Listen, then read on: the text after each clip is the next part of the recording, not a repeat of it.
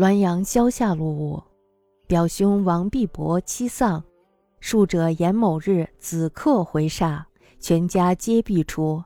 有道委为煞神，于元入，方开窃绝簪耳，是一道又为煞神来。鬼声呜呜渐近，前道黄居必出，相遇于庭，彼此以为真煞神，皆继而失魂，对扑于地。黎明，家人哭入，突见之，大骇。帝释乃知为道，以姜汤灌苏，即以鬼庄复送官。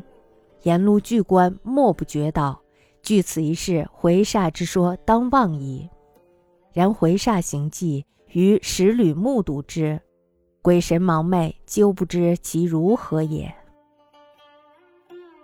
表叔王必伯的妻子去世了，术士呢说，某一天的此刻，死者的灵魂会回到这里。到了那一天呢，全家都躲了出去。那么这时候有一个小偷呢，就伪装成了煞神，翻墙进入了家里。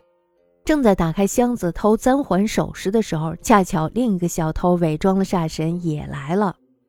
鬼声屋渐渐的逼近，先来的这个小偷呢，慌慌张张的就躲避了出去。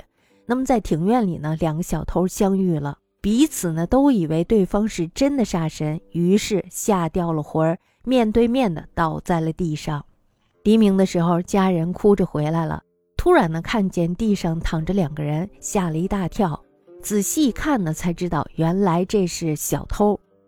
后来呢，用姜汤把他们灌醒了，就让他们穿着煞神的装束，然后把他们押送到了官府。一路上的百姓围观，都笑弯了腰。根据这件事儿呢，回煞这个说法应该是虚妄的了。